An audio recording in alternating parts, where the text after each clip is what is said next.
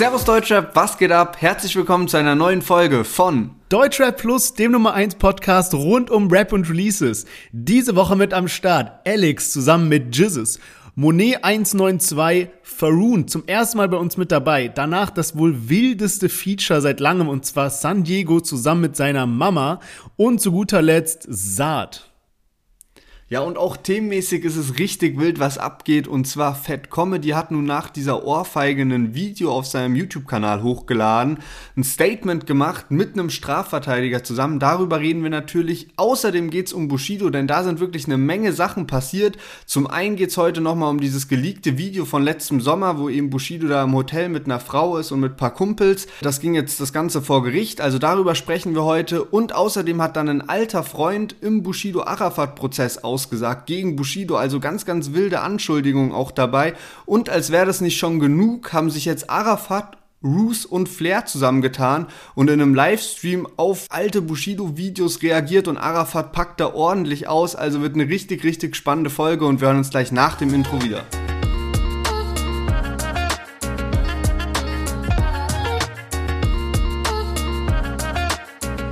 Willkommen zu unserer 100 und ersten Folge. Und ich wollte an der Stelle nochmal Danke sagen, dass so viele von euch an dem Gewinnspiel zusammen mit 4Bro teilgenommen haben.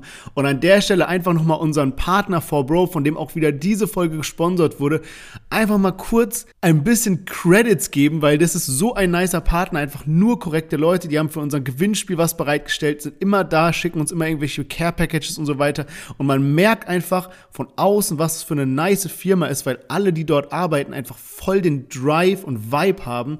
Von daher einfach mal Danke an der Stelle an 4Bro. Danke, dass ihr mit uns dieses Gewinnspiel gemacht habt und dass ihr uns die ganze Zeit so unterstützt. Und jetzt viel Spaß mit der neuen Folge.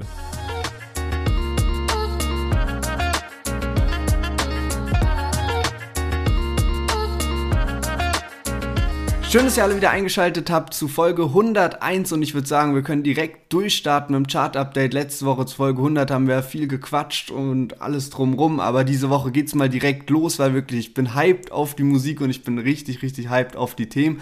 Chartmäßig gar nicht so viel passiert. Es gibt alte Bekannte, die da oben mit dabei sind und zwar Tilo und Mixu und McCloud sind immer noch auf Platz 1 der Singlecharts mit Sehnsucht. Alligator letzte Woche auf Platz 2 gechartet mit seinem Album, ist in dieser Woche immer noch auf Platz 4 und auf Platz 11 hat es ein Hip-Hop-Duo geschafft, was ich gar nicht auf dem Schirm hatte. Die haben total wenige äh, monatliche Hörer auf Spotify, kaum Follower auf Instagram, aber anscheinend echte Fans, die sie auf Platz 11 der Charts gepusht haben. Und zwar ein Duo aus Österreich, Kamp und Fit Meller heißen die. Ich hoffe, ich habe es richtig ausgesprochen, habe ich davon noch nie gelesen oder gehört oder sonst was, hat mich auf jeden Fall sehr, sehr überrascht. Und ähm, jetzt kommen wir mal zu zwei Künstlern, die vielleicht nächste Woche irgendwie in den Singlecharts ordentlich was reißen könnten. Und zwar Alex und Jizzes mit dem neuen Track GMO. Ich hau darauf mit Schmackes. Ja, wir sind draußen und die Autos sind auf Chrom. Dieses Essen mit dem Meersalz schmeckt gut. Nur noch ich hör nicht auf, meine Tausender zu holen. Ich werde reich oder ich sterb beim Versuch. Fast 7000 für ein Pound GMO. Wir laufen am Verkaufen und wir rauchen bis zum Tod, ey. Siehst du mein Outfit und die Autos sind auf Chrom. Wir draußen ohne Pause und wir schaufeln die Million, ey. Yes, Alex zusammen mit Jizzes mit dem Song GMO und wie sie da sagen, fast irgendwie 7000 für ein Pound GMO. GMO musste ich auch erstmal nachschlagen, ist anscheinend Genetically Modified Organism und steht für so viel wie genmanipuliertes Gras. Also wahrscheinlich sowas wie irgendwie, ja, äh, Weed, was halt noch mehr knallt, weil es halt irgendwie genmanipuliert wurde. Und ähm, deswegen anscheinend diesen stolzen Preis von äh, 7000 Euro pro Pfund äh, erreicht hat. Ja, wilder Name, wie das eigentlich auch beim guten Alex immer Standard ist. Und wir haben ja gerade wirklich so die riesen 187 Promo-Phase. Es war ja erst Alex mit Wasabi Gang, dann kam Maxwell mit Diskothek, dann kam Saphir mit Organisiert und jetzt Alex und Jizzes zusammen mit GMO. Ähm, ja, wir sind ja gerade sowieso irgendwie in unserer Vergleichsphase. Und wenn ich jetzt vergleichen müsste, bei mir privat fand ich Wasabi Gang am stärksten. Wie ist denn bei dir? Ich muss sagen, also ich habe auch drüber nachgedacht und ich glaube, ich finde den Track mit Jizzes eigentlich stärker als den Solo-Track von Alex mit Wasabi Gang. Also hat mir jetzt besser gefallen. Trotzdem vergleiche ich dann immer automatisch mit den schon bekannten Alex und Jizzes Singles, die es schon gibt. Und ähm, für mich kommt es da halt dann doch nicht ganz ran. Also nicht so diesen Legendenstatus wie Schnapp oder eben auch wie Optimal. Das sind einfach so für mich so unerreichte Lieder. Und ähm, trotzdem gefällt mir halt so diese Kombi von Alex Jesus extrem gut. Und ich glaube, wenn ich mir so aussuchen könnte, was da so in Zukunft von der 187 Straßenbande so kommt, dann fände ich es echt sehr, sehr geil, wenn Alex und Jesus zusammen ein Collabo-Album rausbringen und Bones vielleicht irgendwie mit Maxwell mal eine EP oder so rausbringt, die dann so in so eine Party-Richtung und Palmen aus Plastik, Safari-Richtung gehen würde. Also das fände ich irgendwie, da wäre wär ich mehr Hype drauf als jetzt äh, Bones, Jesus, High und Hungrig Teil 3 oder Alex und Maxwell Obststand 3. Also ich fände so diese Kombis mal so ein bisschen abwechslungsreicher und könnte ich mir irgendwie sehr gut vorstellen. Ja, safe. Also wenn die so ein bisschen durchmischen würden. Was man aber auch mal wirklich äh, hier positiv hervorheben muss, ist ja, dass wir eigentlich die drei Promophasen von Alex, Maxwell und Saphir haben, aber Jizzes in den letzten Wochen krasser am Start war. Der hat jetzt irgendwie fast jede Woche released. Letzte Woche haben wir den erst mit dabei, zusammen mit Vasil. Ähm, also hört sich ein bisschen blöd an, aber der haut hier vorm Knast noch ordentlich was raus. Also äh, nicht schlecht, wirklich.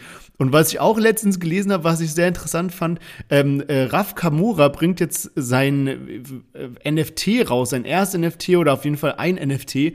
Und ich habe mir mal angeguckt, was das so genau ist. Und zwar ist es irgendwie jetzt zu dem Album Zukunft, weil das so, ähm, weil das jetzt Gold gegangen ist und sich so gut verkauft hat, bringt er jetzt 5555 NFTs raus. Äh, am 22. April um 19 Uhr soll das Ganze stattfinden und einer davon kostet 155 Euro also kann man sich schon mal denken, äh, was der gute Mann damit verdienen wird. Aber was genau sind denn diese NFTs? Und zwar, ähm, gibt es da so drei Seltenheitsstufen. Also das Allerseltenste gibt es einmal und das, dann gibt es irgendwie so eins darunter und noch ein drittes. Und mit dem Allerbesten, da kriegt man einen lebenslangen, kostenlosen Eintritt zu seinen Konzerten und Pipapo. Und mit den anderen kriegt man dann so ein bisschen weniger Sachen, aber kann dann immer bei so Gewinnspielen mitmachen. Und mit diesen Gewinnspielen, da kann man dann so Sachen gewinnen wie irgendwie also Konzertticket oder ein Tattoo direkt von Raff tätowiert, eine Fahrt mit ihm im Ferrari oder eine Studio-Session mit Raff. Also schon so schon so eine wilde Geschichte irgendwie. Ja, man, safe. Also ich habe es auch gesehen und ähm, finde es irgendwie schon geil. Ist halt dann auch so ein bisschen so dieser Glücksspielfaktor mit diesen verschiedenen Seltenheitsgraden. Aber so lebenslänglich VIP ist natürlich schon geil, außer Raf Kamora kündigt dann demnächst schon wieder sein nächstes Karriereende an. Aber ansonsten auf jeden Fall, ich bin mal gespannt, wie krass das durch die Decke geht und man kann es ja dann auch weiterverkaufen und alles Mögliche. Und ob jetzt wirklich schon so, also ich frage mich, ob jetzt wirklich schon so viele Leute dann auch bereit sind, da so zuzuschlagen, weil es, man muss schon sagen, es ist jetzt auch was, was jetzt noch nicht jeden so krass erreicht hat und da ist jetzt noch nicht jeder so krass drin. Und ähm, deswegen bin ich mal gespannt, wie, wie der Erfolg davon sein wird. Ja, also ich bin auch gespannt, weil für mich wenn ich, also meine ehrliche Meinung ist, dass ich nicht so ganz sicher bin, ob das Ding so durch die Decke geht, weil ich finde halt 155 Euro ist für den durchschnittlichen jugendlichen Raf Kamura-Fan schon eine Menge Geld. Also 155 Euro hat man jetzt nicht einfach mal so für ein NFT, was ja äh, im, dieses, dieses mit dem lebenslangen ähm, äh, VIP-Ding, das gibt's ja nur einmal von diesen 5555. Also keine Ahnung, ob das wirklich ein Erfolg wird, weil sehr, sehr viele NFT-Projekte sind halt auch gefloppt gefloppt. Ähm, aber weil wir gerade über Raf Kamura reden, ähm, hier mal kleiner Aufruf. Falls irgendjemand von euch auf das Raf Kamura Konzert in Berlin am 9. Juni im äh, Velodrom geht, dann schickt uns gerne mal eine DM, weil Lennart und ich sind dort auch am Start und dann könnte man ja mal ein kleines Meetup machen, ein paar äh, Sticker verteilen und so weiter. Wir würden uns auf jeden Fall freuen. Und ähm, damit würde ich sagen, kommen wir zu unserem nächsten Song von heute und zwar Monet 192 mit seinem neuen Track Champions Club. Sorry, not sorry spring auf keinen deiner Songs. Alles kostet Geld, doch der Tod ist nicht umsonst. Ficke deutschen Rap, doch zahl nur, wenn ich dabei komm. Ich geh nie mehr broke, never ever. Mecker über 1000 Euro Sweater. Mach es besser, Baby, mach es fresher. Weil ich tu, was ich tu. Du findest mich im Champions Club. Kannst du hören, wie das Champagne pop. Sie sagen, dass ich mich verändert hab. Weil ich tu, was ich tu. Nehme hinten in einem Bentley Platz. Ja, Monet mit der Single Champions Club. Damit hat er jetzt auch sein gleichnamiges Album angekündigt, was am 1.7. kommt. Und wer sich jetzt irgendwie gewundert hat, hey, was waren das denn noch für Geräusche da? Das ist alles aus seinem Musikvideo mit dabei gewesen, so weil er da eben auch in einem Helikopter fliegt Und ja, genau, also Monet mit Champions Club am Start und ich muss sagen, mir gefällt es eigentlich ganz gut. Ich bin sonst nicht so ein krasser Monet-Fan, aber insgesamt erinnert mich, er mich irgendwie schon krass an Shindy, gerade jetzt bei dem Lied. Und dann habe ich auch ein bisschen über das Video nachgedacht. Und auch beim Video hat er so eine Anfangsszene, da ist so ein bisschen Placement von Salitos auch am Start. Und die Anfangsszene soll so ein bisschen funny sein. Und auch am Ende hat er dann nochmal so eine lustige Szene mit so Wortspiel, Bodenständigkeit und alles Mögliche. Ähm, und da fällt mir so auf, okay, das könnte so ein bisschen so halt so probiert, so ja, Shindy zu kopieren. Einerseits musikalisch, andererseits kennt man ja diese Jokes so, haben natürlich auch schon viele andere Rapper gemacht, halt Jokes mit ins Musikvideo zu bringen, aber irgendwie erinnert mich das krass an diese Drama- ähm, Promo-Phase von Shindy halt, wo dann immer mal wieder witzige Musikvideos waren mit nicen Szenen drin und Dialogen und so. Und irgendwie kommt es mir halt so ein bisschen vor, als wäre das krass angelehnt, aber halt so in einer Stufe schlechter. Weißt du so? Also ja. auch von, von dem Anfangsjoke her, ich fand das irgendwie nicht ganz so nice gespielt, so als sie dort in dieser Bar sind. Und ähm, auch dann das halt am Ende hat mich so ein bisschen, weiß nicht, also dass der Humor nicht ganz so überragend war, wie das eben, wie ich das bei den Shindy-Videos empfunden habe. Ja, äh, habe ich am Anfang auch so ein bisschen gedacht. Ähm, man muss ja dazu sagen, dass wir beide wirklich große Shindy-Fans sind. Aber wenn man es jetzt mal nicht im Vergleich mit Shindy sieht, sondern einfach so wie es ist, finde ich, macht er das wirklich gut, weil er hat nicht einfach ein 0815 Video gemacht, sondern das Video ist durchdacht. Dann hat er so eine Sequenz, ich weiß nicht mehr, also er spricht ja Spanisch die ganze Zeit, ob er Spanisch sprechen kann, weil es klang so, als ob er es halt für das Video quasi einstudiert hat. Und ähm, ich finde, der hat eigentlich schon gut abgeliefert diese Woche. Ich habe mir dann auch in dem Moment so gedacht, ey, diese ganze Geschichte mit Farid Bang war für ihn, glaube ich, nur von Vorteil, weil er war eigentlich unbekannt, aber dadurch, dass so eine Größe wie Farid ihn dann die ganze Zeit auf dem Kick hatte, die ganze Zeit gedisst hat und so, hat er ihn halt so auf seine Höhe, auf sein Level hochgezogen sozusagen. Ich habe heute mal geguckt, so die sind äh, kaum unterschiedlich, was die monatlichen Hörer angeht. Gut, weiß man natürlich, dass es nicht so aussagekräftig ist. Aber ähm, ich habe auch letztens ein Lied von Monet gehört, Kippe im Wind, fand ich auch sehr, sehr stark. Und auch sonst scheint bei ihm zu laufen. Der hat jetzt einen Snipe-Stil.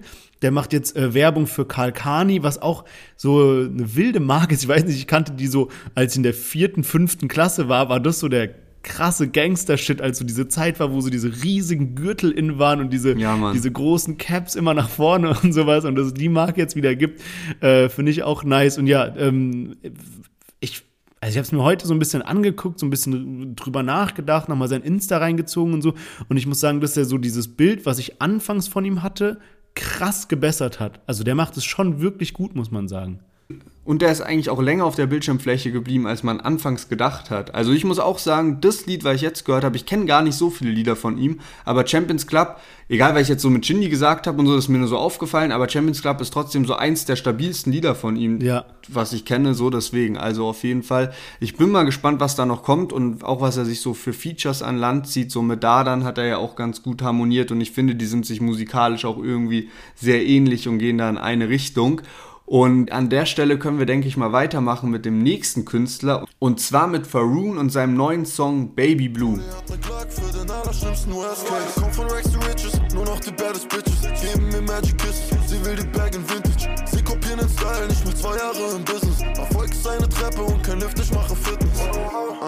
No love hier im Game, no jokes. Doch mit meinen Brüdern immer Go Mode, yeah. Slide durch meine City in und VV. No jokes, baby, glaub mir no. Langsam mach ich Money, hab gehasselt für den Shit. Ja, du denkst, ich hab ein Schaden, so viel Handy wie ich sind. Bei dem Becher und das Kelly with dem Split. Bro, ich fühl mich so wie Roddy, denn am Ende. Ja, Faroon, Signing von AK außer Kontrolle, hat den Song Baby Blue als Video rausgebracht. Am Freitag ist aber auch sein Album Baby Blue Season rausgekommen. Und gefällt mir sehr, sehr gut. Ich kannte den Namen schon richtig lange, aber hat mich irgendwie nie so krass gecatcht. Es gab auch mal einen Sampler vom Label von AK außer Kontrolle, wo Faroon auch drauf war. Und ähm, ich hat's, ich bin jetzt nochmal in den YouTube-Kommentaren drauf gestolpert, da hat das auch jemand geschrieben, so von wegen, ja, beim Sampler damals vor drei Jahren hat Faroon mich gar nicht irgendwie gecatcht, so, und jetzt übertrieben krass, so. Also er hat jetzt äh, einen Mixtape zwischendrin rausgebracht und jetzt eben sein Debütalbum und ich habe dann auch mal ein paar Lieder reingehört und ich muss sagen, gefällt mir schon richtig, richtig gut. Also gerade jetzt das Lied kam bei mir dann in Deutschrap brandneu so. Ich habe durchlaufen lassen und ähm, war wirklich sehr positiv überrascht davon. Und auch das Feature mit AK außer Kontrolle auf dem Album finde ich wirklich sehr, sehr nice. Ja, man, so ging's mir auch, weil ich habe in Deutschrap brandneu reingehört und dann kam der Song und ich muss immer bei neuen Künstlern immer so ein bisschen dem Zeit geben, um zu überlegen, ist es jetzt so 0815 oder ist der gut? Weißt du, bei Bekannten, da weiß man schon, man hat schon so sein Urteil gefällt, aber bei neuen Künstlern muss ich immer so ein bisschen einkategorisieren und habe dann so ein, zweimal gehört und habe irgendwie so gedacht, der ist gut, die Qualität ist krass gut, seine Parts sind nice, der kann gut flown und der Beat gefällt mir. Das Video ist so in einem, in einem Stil einfach gehalten. Und dann habe ich erst im Nachhinein gecheckt, dass er bei AK unter Vertrag ist und habe dann auch so ein Interview äh, gesehen, wo der, also es war so ein Ausschnitt aus dem Interview von irgendwie Kooperation mit Apple Music und so, wo der auch so. Ja, ja von Aria, das Interview habe ich mir auch gegeben. Ja, also genau. mit Aria zusammen hat er das Interview gemacht, ja. Genau, wo der dann so meinte, irgendwie, dass halt, ähm, was man gar nicht denkt, dass AK so voll darauf achtet, äh, wie die Melodien sind und dass er halt so voll das gute Feeling für Melodien hat. Und ich finde, das spiegelt sich auch in dem Song wirklich wieder. Also man merkt, da sind verschiedene Etappen drin, da gibt es Hook, Bridge, alles und es passt so nice zusammen. Also ja, wirklich top, muss ich sagen. Ich bin echt begeistert von dem Song. Ja, Mann, ich habe mir das Interview auch reingezogen. Das ging auch nur so 15 Minuten. Und äh, was ich ganz spannend fand, ist, dass er ist, er hat gesagt, er ist in Münster geboren und außerdem dann in Freiburg halt aufgewachsen und hat da dann angefangen zu rappen. Und es sind beides so Städte, die ja trotzdem relativ groß auch sind aber die eigentlich so rapmäßig gar nicht auf die Karte gebracht werden. Also es gibt so ein paar Städte, die hat man irgendwie gar nicht auf dem Schirm. So der Großteil kommt irgendwie Berlin, Hamburg, Frankfurt, ist natürlich auch alles viel größer. Dann hast du noch sowas wie Bietigheim oder sowas voll am Start ist. Oder Essen oder so, wo so übelst viele Rapper herkommen. Aber so manche Städte sind irgendwie gar nicht vertreten. Und äh, deswegen, also Faroon bringt da direkt zwei Städte auf die Karte, die es bisher kaum gab. Ja, stimmt. Und weil du gerade auch äh, Bietigheim, Bissingen angesprochen hast, ich habe auch neulich ein Interview von Rin gehört, was ich auch sehr, sehr spannend fand. Und der hat so ein bisschen darüber geredet, wie er so, wie so die Zukunft aussieht von Deutschrap und was jetzt gerade so gefragt ist. Weil voll oft sagt man ja so, ah, wo ist der gute alte Straßenrap hin, wo man einfach nur so geflowt hat und so auf Parts äh, drauf ankam und so. Und Rin hat das eigentlich ganz gut beschrieben, dass so in Zukunft so die Zeit ist halt so ein bisschen vorbei, weißt du, neue Künstler, wenn die erfolgreich sein wollen, dann müssen die halt alles beherrschen, die müssen so ein bisschen rappen können, die müssen cool sein, die müssen real sein, aber die müssen auch so ich sag mal, singen können oder eine nice Stimme haben. Und eigentlich bringt all das Faroon mit. Und ich weiß nicht warum, ich finde seinen Namen übertrieben nice. Ich weiß, der, der hört sich irgendwie geil an, so Faroon, weißt du.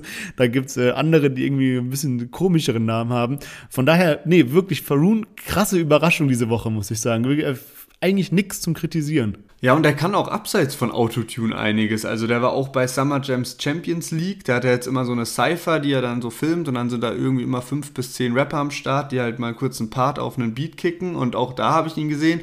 Und auch an sich ist dieses Format richtig, richtig geil. Ja, safe. Okay, weil du es gerade angesprochen hast, noch eine letzte Sache, bevor wir zum nächsten Song kommen.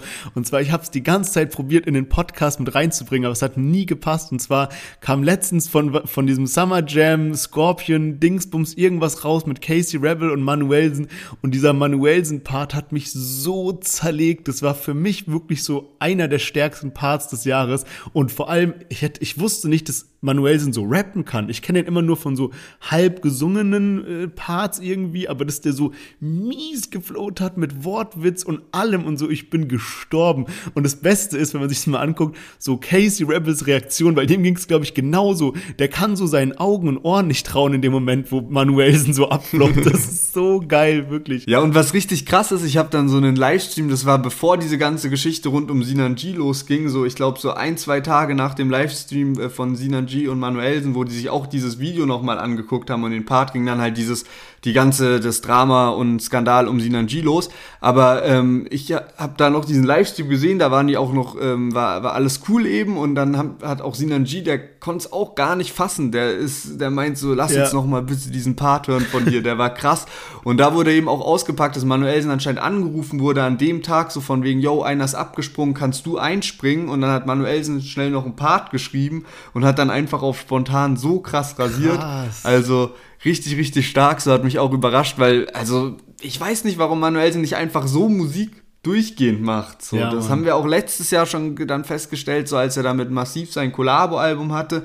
Da waren wir dann auch bei der einen oder anderen Single so, ey, das hört sich eigentlich so geil an, warum nicht durchgehend einfach so Musik und alles ist gut. Ja, Mann, ey, das habe ich mir auch gedacht. Vor allem, der muss ja so gute Resonanz dazu bekommen haben. Und ich habe mir jetzt so ein paar Lieder von Manuelsen angehört. Der hat ja die letzten Wochen released, hat man gar nicht so krass mitbekommen.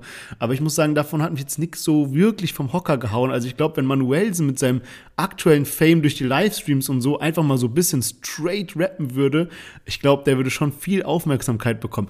Aber gut, wir haben es eben schon angesprochen und es kommt ein Track wirklich, auf den freue ich mich schon die ganzen Tage und zwar San Diego zusammen mit seiner Mama auf dem Track Flieg. Friedensgebet, ich musste in deine Wohnung ziehen, Mama allein das Brot verdienen, du konntest viele Leben retten, aber nicht dem Tod entfliehen.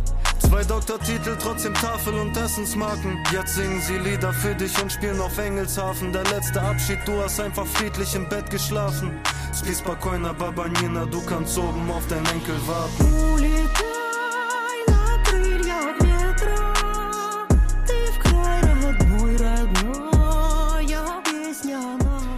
Yes, ey, einfach nur Gänsehaut, das ist so, so krass. Ey, ich habe mir die ganze Zeit überlegt, was ich jetzt zu dem Song sagen kann. Ich finde ihn so stark. Also bei mir ist es so ein bisschen, ich habe ja so eine Historie als kleiner Kollega-Fanboy und so und San Diego ist bei uns eigentlich immer gut weggekommen im Podcast, aber ist jetzt nicht so krass in meine private Playlist rein. Also ich kann ihn einfach objektiv bewerten und kann sagen, mir gefallen die Parts, mir gefällt, was er so rausbringt, der hat ein gutes Image, der macht wirklich für seine Fans alles Mögliche, damit er entertaint und so. Einfach krass. Aber das war jetzt so der erste Song, der mich so wirklich so privat, in meinem privaten Musikgeschmack so krass gecatcht hat, ist auch, to be honest, wirklich so mein Lieblingssong bisher von dem, was er in letzter Zeit released hat. Und einfach, also er rappt halt über seine verstorbene Oma und der Rap alleine ist schon so stark und dann hat er im Refrain seine Mama mit reingenommen und die kann auch noch so krass singen. Ich bin auf mein Leben nicht klargekommen, wie stark dieser Song ist. Also wirklich ohne Worte, diese Woche hat mich zerlegt. Wirklich, man merkt es, glaube ich. Ja, Mann, ey, ich finde das Lied auch richtig, richtig geil und ich glaube, das ist tatsächlich mal wieder so ein Kandidat, wo ich weiß, ey, nice, das kann ich mir so auf Dauerschleife geben. Also ich finde das Lied auch irgendwie sehr, sehr geil und die Melodie von dem Lied auch krass und dann diese Hook passt wirklich, wirklich, weiß nicht, wie die Faust aufs Auge und halt auch San Diegos Flow. Richtig nice. Und wenn ich mir jetzt zurückblickend so diese Promophase von San Diego so anschaue, ist es echt sehr abwechslungsreich, was er sich eigentlich überlegt ja. hat. Also er hat so viel verschiedene Sachen eben am Start, dass er dann halt mal so diese Einstiegssingle, wo dann direkt so zwei Lieder dabei sind und erstmal so 30 Minuten Video und dann eben auch die Fortführung von älteren Teilen von Liedern, die er damit reingebracht hat, wie jetzt so bei La Familia und ACAB und Jetzt hat mich nicht jede Single so krass gecatcht, auch so die letzte Single, die dann kam, die war dann eben so mit diesen ganzen Battle-Rappern so, wo er dann so ein Revival gemacht hat und die alle dazugeholt hat und so. Und mich holt es dann nicht ganz so krass ab, weil ich eben auch diese Spongeboss-Zeit gar nicht mitverfolgt habe. Aber so insgesamt, so aus neutraler Sicht, muss ich sagen, dass er schon sich Mühe gegeben hat und wirklich versucht hat, so eben verschiedene Singles und nicht irgendwie siebenmal den gleichen Song zu releasen.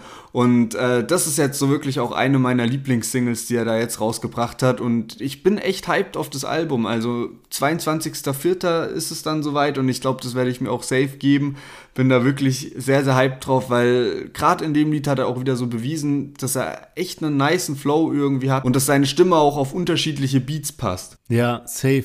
Fällt dir denn, ich habe vorhin so ein bisschen überlegt, welche Rapper es noch gibt, die mal irgendwie so ihre Mama mit im Song hatten. Mir ist nur Sido eingefallen, aber der hat ja nicht so gerappt oder gesungen, sondern nur dieses so, Mama ist stolz auf dich und dann so ein, zwei Sätze hatte sie ja noch auf dem Song.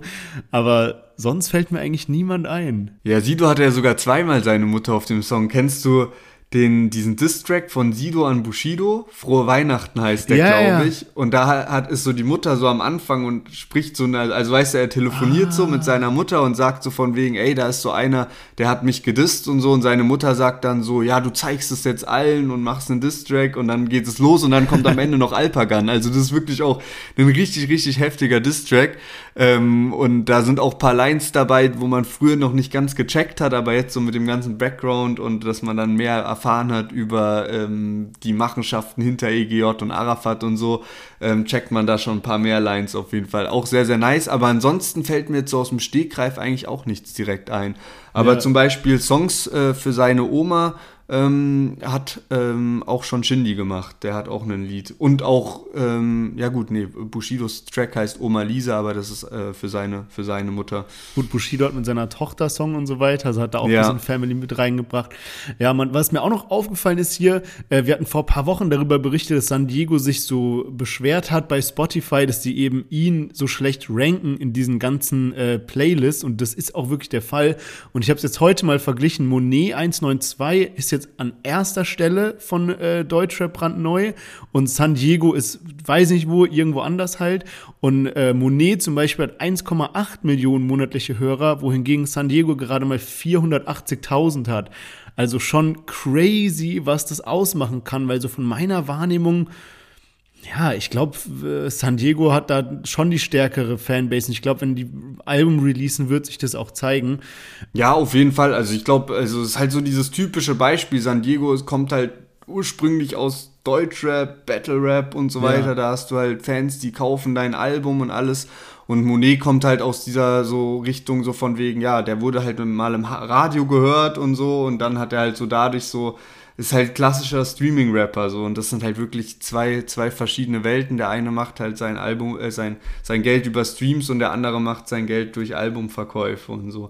Ja, man, safe. Ich habe noch einen letzten Punkt hier aufgeschrieben. Und zwar immer, wenn wir uns so einen Song anhören, dann mache ich mir so eine kleine Pro-Kontra-Liste. Und bei dem Song ist eigentlich so alles Pro jetzt gewesen bei San Diego. Es gibt so einen Kontrapunkt, müssen wir aus Vollständigkeitsgründen einfach anbringen. Und zwar, ich finde den Song so stark und so deep und konnte es einfach nicht nachvollziehen, warum er da so eine übel offensichtliche Wodka-Werbung mit reingezogen hat. Weil ich finde, das hätte man so bei diesem Song mit Mama über Oma, dieser Hook, diesem Vibe, hätte man es einfach weglassen können und es wäre so was, also es wäre einfach keine Kritik dann gewesen. Es wäre ein perfekter Song und man sieht diesen Wodka einfach wirklich oft. Also es ist nicht so einmal, sondern so die ganze Zeit hat er diese Nine Mile Wodka Flasche in der Hand und das fand ich so irgendwie ein bisschen unpassend. Ich will jetzt nicht, dass es darin endet, dass es so negativ wirkt. Es ist nur ein Punkt, der mir halt aufgefallen ist, den wollte ich kurz ansprechen. Ja, Mann, ey, das ist auch krass, weil bei San Diego ist mir das schon häufiger aufgefallen mit diesem Nine Mile Wodka und nicht nur bei San Diego, die sind übelst verankert im Rap-Game, weil ja. das ist mir schon so viel Deutschrap-Videos aufgefallen mit Nine Mile und ich hatte das auch schon übel häufig als Notiz eigentlich mit drin, aber ich glaube, irgendwie ist es dann nie dazu gekommen, das noch anzubringen, aber es war echt so, ich glaube, wenn ich mich jetzt recht erinnere, ist es noch bei Schwester Ever gewesen, als die mit äh, Chata ihren Track rausgebracht. Und natürlich auch bei Apache so, als der seine Promophase zum Album hatte, da war Nine Mile auch übel vertreten. Aber kommen wir mal zu einem Rapper, der auf jeden Fall kein Nine Mile Wodka in seinem Video drin hat. Der hat aber auch nur auf YouTube released, gar nicht auf Spotify, war dementsprechend auch gar nicht in der Deutsche Brandneu Playlist. Und zwar geht es um Baba Saad mit seinem neuen Lied Ragnarök, wir hatten das auch schon angekündigt. Saad hat selbst vor ein paar Wochen gesagt, jetzt kommen die 64 Bars, die hat er jetzt eben so benannt und ähm, hat davor gefragt, yo, soll das jetzt auf Instagram das Video kommen oder auf YouTube und äh, ganz, ganz komisch auf jeden Fall, aber da können wir jetzt gleich noch drüber reden. Jetzt ist es auf jeden Fall auf YouTube rausgekommen und wir hören direkt mal rein. Keiner hat geholfen auf dem Weg zu meinem Lebenstraum. Ich kam auf die Beine und baute ein Unternehmen auf. Ich nahm keine Hilfe an, hab weiter gedacht, um sagen zu können, ich habe es alleine geschafft. Dafür war ich wieder Nächte wach, mein Kopf war am Ende. Doch Gott sei Dank hat sich dieses Blatt noch gewendet. Kein Hype, keine Reichweite, dafür waren die Kunden echt. Denn die Qualität von MBM hatte sich durchgesetzt. Ich wollte nie wieder sein in dieser alten Zeit, auch zahlte wieder Lehrgeld in der jüngeren Vergangenheit. Ausgenutzt von Freunden, ich bin fast von meinem Weg gekommen. Doch die weiteren Details erfahrt dann im nächsten Ja, Saat mit Ragnarök und was ihr jetzt gehört habt, war das Ende dieser 64 Bars. Er hat schon angekündigt, es geht irgendwie noch weiter, die Story wird noch weitergehen. Er hatte das Ganze schon vor ein paar Wochen auf Instagram angekündigt, meinte so, yo, jetzt kommen mal 64 Bars. Es wurde viel über ihn ihn geredet auch im letzten Jahr. Da gab es dann Anschuldigungen eben von alten ähm, Labelpartnern und so weiter, die sich von ihm dann schlecht behandelt gefühlt haben, weil sie eben bei ihm gesigned waren, eben alles Mögliche rund um Geld und auch rund um Erpressung. Es gab da ganz ekelhafte Geschichten, auch dass irgendwie Saad dann so bei dem einen Rapper, da war die Mutter im Krankenhaus und dass er dann noch Geld von dem wollte und also ganz verrückte Sachen so. Und jetzt hat er eben gesagt, er räumt ein bisschen auf, macht da ein Lied raus. Und ich war auch wirklich hyped auf das Lied. Und ich muss auch sagen, musikalisch gefällt mir das richtig, richtig gut, weil man merkt wirklich, wie Babasat, so das liegt einfach so diese düsteren Beats und darauf zu flowen und ich kann verstehen, wenn jetzt nicht jeder diese Stimme feiert, aber insgesamt fällt mir einfach auf, dass Babasat es schafft, so zu klingen, wie man eigentlich auch einen Bushido noch hören will. Also jetzt nicht von der Stimmlage her und so, aber so Babasat schafft es einfach genauso 2022 zu klingen, wie er noch 2005 geklungen hat. So. Und das ist einfach muss man einfach mal so anerkennen. Also richtig, richtig stark. Von daher, das gefällt mir gut. Ich habe mir aber irgendwie auch ein bisschen mehr Fakten gewünscht oder erwartet gehabt. Deswegen war ich dann fast ein bisschen enttäuscht, weil dann alles nur so halb angerissen wurde in seinem Track. Er hat eben erzählt, dass es irgendwie Schwierigkeiten mit der Steuerbehörde gab und dann eben auch wieder viele falsche Freunde, die ihn dann verraten haben und die Kripos wollten eine Aussage von ihm zu bestimmten Dingen und er hat dann geschwiegen und hat nicht mit den Kripos geredet. Aber so insgesamt gab es jetzt auch nicht so viel, auch auf diese Sachen, die ich gerade so ein bisschen erwähnt hatte. So äh, ist er auch grob halt eingegangen von wegen, ja, YouTuber würden probieren, ihn in ein falsches Licht Licht zu stellen. Aber so richtig klare Fakten gab es dann doch nicht. Aber vielleicht kommt es ja noch im nächsten Song, wer weiß. Krass, ich hätte gedacht, dass du den jetzt so komplett in die Höhe lobst, weil also mich hat der heftig überrascht diese Woche. Ich muss aber auch dazu sagen, wir hatten das ja vor ein paar Wochen, wo es darum, nee, letzte Woche beim Q&A, wo es so darum ging, ja, wie stehen wir so zu Ami-Rap, wie sind wir zu Rap gekommen? Und bei mir ist ja so, dass ich eben so über Eminem, 50 Cent und so gekommen bin und dann so in der Anfangsphase bisschen Sonnenbank-Flavor Bushido, bisschen Sido, Maske, diese Sachen, Agro Berlin gehört hat, aber war so diese ganzen Legenden teilweise auch so ein bisschen verpasst habe. Und das war bei mir halt so ein Saat, so ein Chakusa. Und wenn ich so Namen höre, das ist wie so Oli Banjo oder Torch oder so, damit kann ich einfach so gar nicht relaten irgendwie. Und dann hat halt Saad jetzt paar Mal was rausgebracht, seitdem Bushido wieder zurück ist, auch mit dem zusammen oder mit Animus und so. Und hat, ich dachte immer so, ah, komm, war jetzt kein guter Part, war jetzt nicht so Comeback-mäßig. Und das fand ich jetzt übel stark. Er ist auch Platz 6 in den YouTube-Trends. Also, ich weiß nicht, klar, okay, gut, wenn man es jetzt so krass analysiert, stimmt, dann äh, vielleicht habe ich da nicht genau genug hingehört. Aber für mich als jemand, der Saaten nicht so richtig auf dem Schirm hatte und auch nicht so richtig gefeiert hat oder nicht so zu seinen alten, zu seiner Legacy relaten kann und so, hat er mich diese Woche heftig überrascht. Ey, wie gesagt, also musikalisch hat er mich komplett abgeholt. Das war, äh, ich finde den Track richtig, richtig nice. Das ist was, was man sich direkt nochmal geben kann, so. Bloß bei genauerem Hinhören oder mit dieser Erwartungshaltung zusammen habe ich halt gedacht, okay, da kommt jetzt irgendwie krassere Fakten und nach dem Lied weiß man dann so, ah, okay, das und das ist passiert und heftig, du hast jetzt so, da wurde voll über dich gelogen, du hast alles gerade mit Fakten widerlegt, so ungefähr. Das meine ich, aber musikalisch und so vom, vom Sound her und allem möglichen, von dem Vibe her, von der Atmosphäre her, ist es richtig, richtig heftig. Also ja. da war ich auch ähm, komplett geflasht davon. Find's bloß dann auch jetzt schade, äh, dass es eben leider nur auf YouTube ist, nicht auf Spotify gekommen ist. Es ist ja auf dem Bushido-Kanal rausgekommen, dann habe ich mir mal so die Beschreibung angeschaut und ey, ich weiß nicht, aber was ist das so? Da ist wirklich, da steht dann so, ja, folgt Bushidos YouTube-Channel, folgt Bushido auf ähm, Instagram und äh, bestellt euch Sonny Black 2 oder so, aber es ist einfach nirgends Saad erwähnt. Da steht nirgends folgt Krass. Baba Saad auf Instagram. Also keine Ahnung, wer sich da um den YouTube-Channel von Bushido kümmert, aber das kann doch nicht sein, oder? Unfassbar, aber ich meine, so to be honest, es spiegelt halt so auch das Image wieder, was man so im Kopf hatte. Also, dass Bushido so sagt, okay, du darfst deinen Song bei mir releasen. Wer weiß, was er davon abkriegt von dem Song. Also, ah, ja, man weiß ja auch, dass zum Beispiel äh, Babasat krass ähm, so Bushido hinterherläuft, kann man schon sagen, oder ihn halt so voll anhimmelt und so. Da gab es ja schon so Stories hinter den Kulissen und so weiter. Äh, ja, und ich kann mir schon vorstellen, dass Bushido das so teilweise auch ausnutzen könnte. Ähm, naja, aber dann bin ich jetzt mal gespannt auf dein Fazit. Also, wir hatten ja dabei Alex und Jizzes, wo du gesagt hast, dass sie stark waren. Bonet 192, Faroon, den Newcomer, in Anführungszeichen, weil wir, wir ihn jetzt zum ersten Mal dabei hatten, San Diego zusammen mit seiner Mama und jetzt zu guter Letzt Saat. Was ist denn diese Woche dein äh, Lieblingstrack? Also in Summe eigentlich echt alles starke Songs. Trotzdem so Alex Jizzes, Monet im Vergleich zu den anderen sind die so ein bisschen, rutschen so ein bisschen ab. Faroon fand ich halt nice, weil es komplett überraschend kam, das also hatte ich nicht auf dem Schirm und hat einen nice Sound geliefert. Wie gesagt, so diese die Features, die er drauf hat, gerade mit AK und Razel, ähm, kann man sich auch auf jeden Fall nochmal geben. Deswegen so vom Überraschungseffekt Faroon auf jeden Fall natürlich am Start. Aber trotzdem, weil San Diego und Saad halt so, da kenne ich schon die Stimmen und den Flow und haben beides nice Lieder auf unterschiedlichen Ebenen auch. Deswegen, also so irgendwie so zwischen den drei ist es. Hab keinen direkten Favorit, obwohl es wahrscheinlich so das Lied, was ich jetzt noch am häufigsten hören werde, ist dann wahrscheinlich doch San Diego.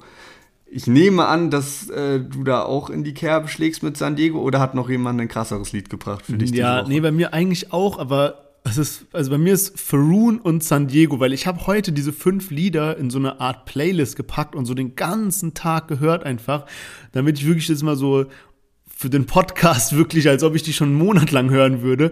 Und ich habe mich dann halt so ertappt, wie ich dann so zum Beispiel Alex Jizzes mal geskippt habe oder Saad mal geskippt habe und sowas, aber halt bei San Diego und Faroon immer drin geblieben bin.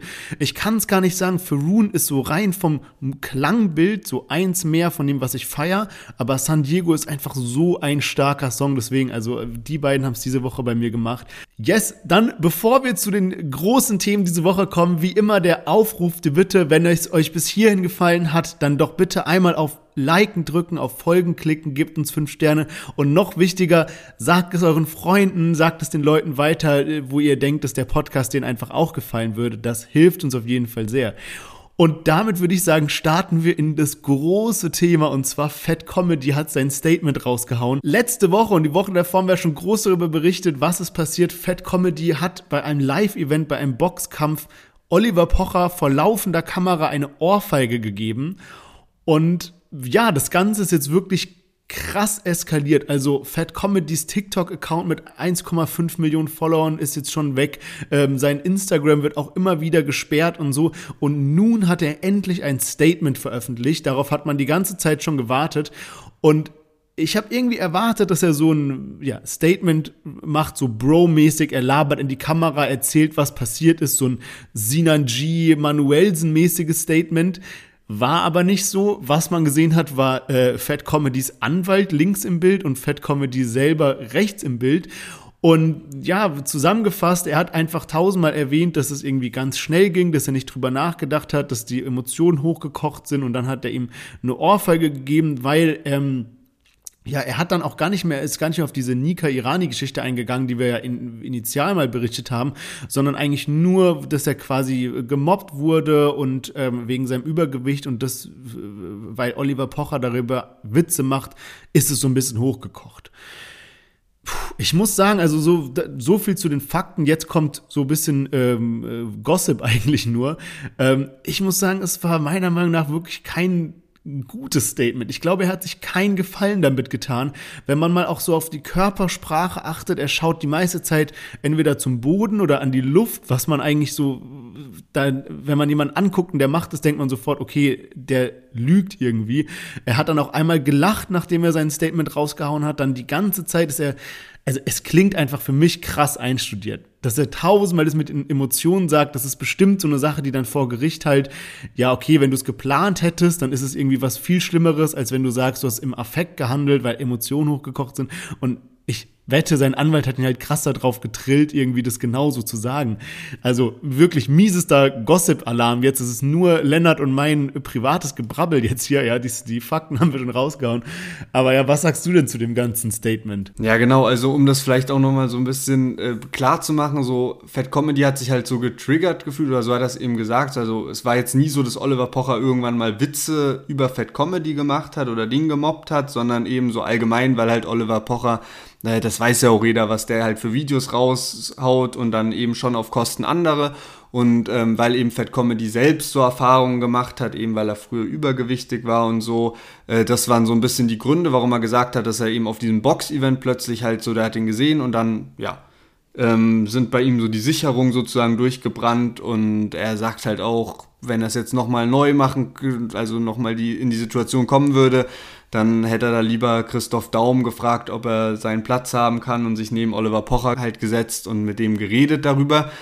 Hey, also das Statement kommt halt wirklich auch ein bisschen unglücklich rüber, so. Einerseits so diese ganze Inszenierung mit dem Anwalt zusammen. Also da ist ja schon automatisch der erste Gedanke da, ja, okay, dieses Statement soll jetzt nur so kommen, um sich besser zu verkaufen, sozusagen. Also das passiert automatisch, ohne dass das Video irgendwie läuft oder jetzt mal ganz unabhängig, was da gesagt wird oder sonst was. Und auch so sind halt relativ viele Stellen dabei. Du hast es angesprochen, einmal so einen Lacher.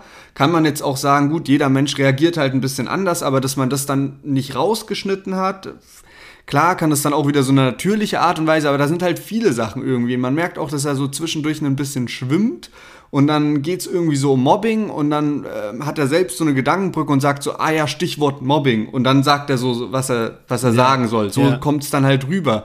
Und dann halt auch so diese Sache so, also wenn das spontan war, dieses Video, also weißt du, wenn das jetzt so eine, er sagt, da kochen Emotionen rüber und so, dann stelle ich mir halt sowas vor, dass jemand halt schnurstracks zu Oliver Pocher läuft und dem dann eine scheppert. Aber nicht sowas, also wie es ja gewesen sein muss, ist, ähm, ey, film das mal, ich gehe jetzt zu dem hin und verpasst dem eine. Und in dem Video ja. sieht man ja, also hört man ja sogar, dass da der, der das filmt, so kichert und so. Also es kommt gar nicht rüber wie so eine Szene, wo Fat Comedy plötzlich so überreagiert, sondern es, es kommt ja schon sehr gestellt rüber. Also dieses, selbst wenn das eine spontane Aktion war, fällt es einem schwer zu glauben, dass es so aus Emotionen geleitet ist und nicht aus, wir machen jetzt mal eine lustige Aktion. So, das ist halt irgendwie so ein bisschen problematisch daran. Und vielleicht noch so eine letzte Sache auch, weil gesagt wird, ja, psychische Gewalt ist schlimmer als physische und da stimme ich zu. Und es muss ja jetzt auch nicht darum gehen, was Oliver Pocher verdient hat oder was nicht. Oder es ist jetzt auch nicht, dass wir hier Oliver Pocher verteidigen wollen oder so. Aber man kann, also man muss das auch mal so sehen, ähm, physische Gewalt kann auch schlimm enden, nicht nur aus diesen Verletzungen, sondern es kann halt irgendwie auch voll auf die Psyche gehen, wenn du plötzlich von der Seite eine Ohrfeige bekommst, da kannst du keine Ahnung was danach erleiden an irgendwie posttraumatische Belastungsstörungen und so Zeug so. Das, ähm, also es geht da dann auch nicht nur darum, ähm, ob jetzt irgendwas an der Nase oder an den Ohren ist und das, äh, die Gefahr ist ja auch schon schlimm genug, sondern das kann halt auch psychische Schäden hinterlassen, sowas. Also deswegen, ich weiß nicht, es ist halt irgendwie eine unglücklich dumme Aktion von ihm gewesen und ähm, er tut einem ja dann fast auch schon so leid, weil man wirklich das Gefühl hat, dass er gar nicht wusste, was er da tut. Man weiß nicht, was da hinter den Kulissen passiert ist und ich weiß nicht, ob er sich mit dem Statement einen Gefallen getan hat. Wir hatten das auch vorhin kurz in unserer Story drin und haben euch da mal abstimmen lassen und äh, der Großteil hat dann gesagt, dass dieses Statement eigentlich nichts an äh, eurer Meinung geändert hat. Ein Teil hat gesagt, dass es eher das Gegenteil bewirkt hat, also statt positiv eher negativ nochmal beeinflusst hat. Aber auch so 23 Prozent haben gesagt, ja, dass sie jetzt positiver über Fat Comedy denken. Okay, krass, ja. Aber das spiegelt es schon krass wieder. Ich muss auch sagen, dass ich so, wir haben in den letzten Folgen noch gesagt, ja, Oliver Pocher ist für uns jetzt auch nicht der sympathischste Mensch überhaupt und so. Und hätte jetzt Fat Comedy so ein so ein Interview, und hätte Fat Comedy jetzt so ein Statement gemacht à la Sinan G, wo man so merkt, okay, er und die Kamera und er redet sich vom Herzen und vielleicht, wer weiß, es wäre jetzt sowas wie dieses Nika Iranien, er hat gesehen, wie krass Samra darunter gelitten hat und dann hat der Pocher gesehen und hat ihm eine gegeben oder so. Das wäre ja was ganz anderes gewesen als dieses einstudierte Video mit Anwalt und so. Und auch jetzt, ich habe mal so ein bisschen verfolgt, wie er sich so auf Social Media gibt. Der hat jetzt zum Beispiel Beef mit diesem Kuchen TV. Kennst du den? Der ist so, mhm, yeah. der ist halt krass Wort wortgewandt, sage ich mal, und ist halt jetzt so auf der Seite von Pocher. Und mit dem beeft er sich jetzt die ganze Zeit über die Story, was meiner Meinung nach krass nach hinten losgeht, weil er so einfach schlechte Argumente bringt und sich nur ja sein, wie sagt man so, seine Grube noch tiefer schaufelt irgendwie. Also, boah, ey, es ist wirklich so, man will da gar nicht mehr mitgucken irgendwie. Das ist schon so bisschen Fremdscham oder, oder unangenehm geworden, einfach diese ganze Geschichte. Ähm, ja, wir werden natürlich weiterhin berichten, aber kommen jetzt mal zu einem altbekannten, wo wir, glaube ich, so lange haben wir selten nicht über ihn berichtet, und zwar Bushido, und da hast du ein paar mehr Infos für uns. Yes, genau. Und zwar bei Bushido ist jetzt mal ordentlich was passiert, sodass es auch sich lohnt, darüber zu berichten. Es gab ja letztes Jahr dieses Leak-Video, dann ähm, wurde da von der Seite von Cashmo und so geleakt. Das war auch kurz nach diesen ganzen Nika Irani Samra Geschichten, wo man Bushido 2005 oder so in einem Hotelzimmer sieht mit noch äh, ein paar Kumpels und mit, mit einer jungen Frau Und danach hat Bushido dann auf dieses Video reagiert. Er hatte dann das Originalvideo und hat da dann auch die Frau gezeigt und die hat sich jetzt verletzt gefühlt in den Persönlichkeitsrechten.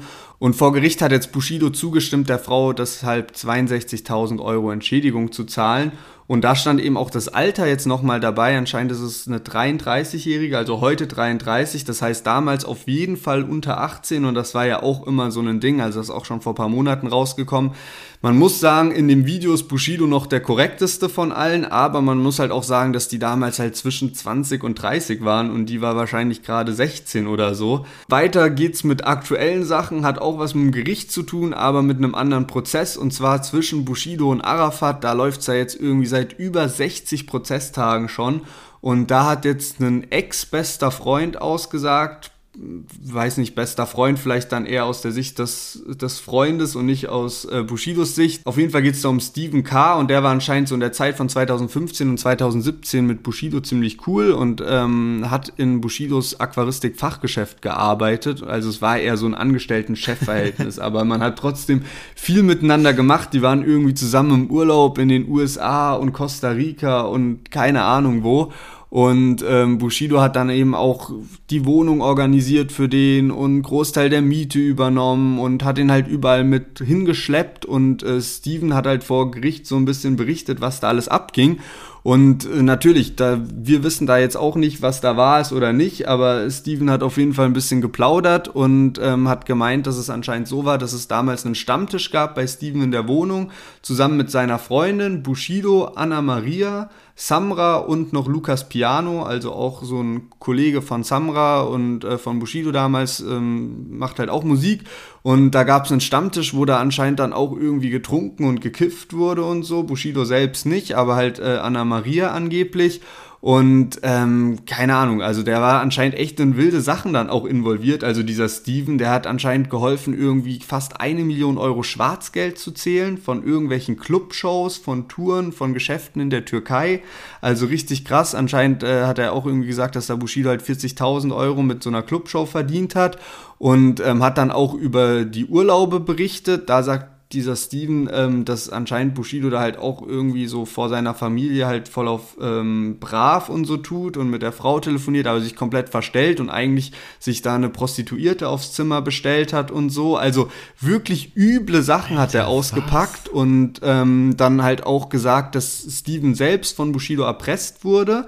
Ähm, äh, dass, dass Bushido ihm gesagt hat, ey, ich zahle deine Schulden, wenn du eine Falschaussage für mich vor Gericht machst. Und da geht es eben um diesen Versicherungsbetrug rund um dieses Aquaristik-Fachgeschäft, was, was Bushido da hatte. Und wir haben ja auch schon häufig über diese Versicherungsbetrugssachen gesprochen. Und äh, Bushido hat da eben so getan, als wäre da einge, eingebrochen worden. Und äh, Steven meinte, dass er dann eben eine Falschaussage für Bushido gemacht hat. Und das sei inzwischen jetzt auch verjährt. Deswegen kann er da so offen drüber reden, aber ähm, ja, genau, so das berichtet er. Und äh, dann am Ende hat man sich dann irgendwie, ist es dann zum Bruch gekommen, weil irgendwie so ein anderer Kumpel von Steven, der hat dann eben auch im, in dem Laden gearbeitet und ähm, da sind dann irgendwie, hat dann Bushido so probiert, den eben das Verschwinden von 5000 Euro in die Schuhe zu schieben. Und Bushido hat dann noch gedroht, so von wegen, wenn ihr mir nicht das Geld bringt, dann bricht Arafat euch alle Knochen. Und auf jeden Fall hat dieser Steven da mehr gesagt, als bisher im Prozess rausgekommen ist, so gefühlt. Also wirklich viele, viele Sachen am Start gewesen. Und jetzt gab es eben noch einen Livestream, wo sich Arafat, Flair und Roos zusammengetan haben. Und Arafat hat da dann eben auch nochmal über diesen Versicherungsbetrug mit diesem Aquaristik-Fachgeschäft gesprochen und gesagt, dass es da eine Situation gab, wo die beim Anwalt schon waren oder dem Anwalt halt auch schon Kontakt hatten und Bushido dann irgendwann ausgepackt hat, dass er das selbst war, dass er dieses, diesen Diebstahl da vorgetäuscht hat oder diesen Einbruch und äh, dass es dann auch unangenehm plötzlich für Arafat war, weil der das nicht wusste und der Anwalt dann halt auch dachte so, ey, wollt ihr mich jetzt eigentlich für blöd verkaufen? Wie sagt mir das jetzt so? Und da sind wirklich wilde, wilde Clips noch und wir werden da in den nächsten Tagen sehr viel posten, weil Arafat hat da echt verschiedene Sachen rausgehauen, von wegen, dass Echo Fresh irgendwie 600 Euro bekommen hat für Leben und Todes Kenneth Löckler das zu schreiben und äh, dass Bushido irgendwie so gesagt so die Texte vorgeschrieben hat für Arafat, die er dann Manuelsen bei Twitter schicken sollte und ganz, ganz wilde Sachen. Also Scheiße. Instagram wird heiß laufen die nächsten Tage und äh,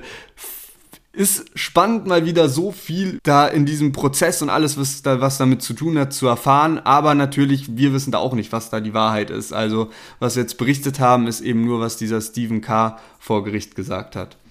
Unfassbar. Also, ich wollte jetzt nicht unterbrechen, aber ich hätte bei jedem Satz irgendwie sagen können, what? Also, ich, es ist unglaublich. Wer ist dieser Steven? Warum hat, das kann man niemandem erzählen, wenn man mal probiert, irgendwie jemanden, der vielleicht nicht aus Deutschland kommt, so, ja, wir haben so einen Gangster-Rapper, der ist mit einer Großfamilie zusammen gewesen, hat aber auch ein Aquaristik-Fachgeschäft, also so für so Aquarienfreunde, die so Fische und so Schnecken und sowas da drin haben irgendwie und dann Steven und Prostituierte im Urlaub trotz Familie. Ey, es ist unglaublich. Also es ist unglaublich, was da abgeht und ich, ich weiß nicht, also stimmt das meiste? Ist der Typ wirklich so crazy verrückt drauf?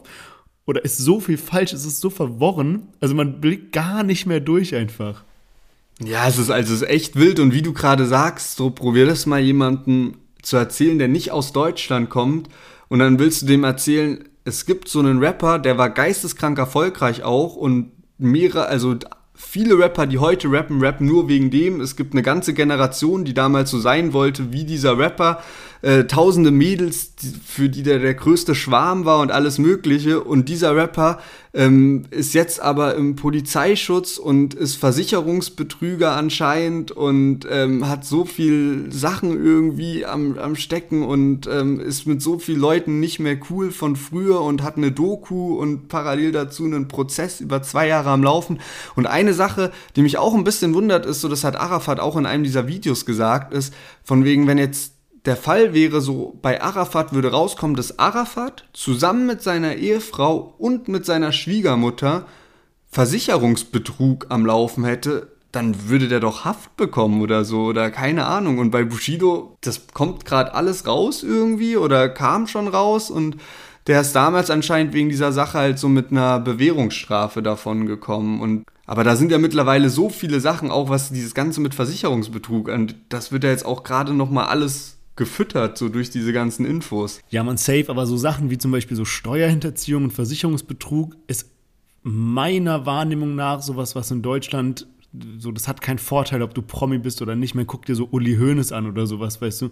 Also, Aber der war doch auch in so einem Luxusknast ja, irgendwie, oder? Gut, also ja, das war ja jetzt auch nicht so ja, gut, äh, Schlüsselsound, der Beamte kommt in die Zelle.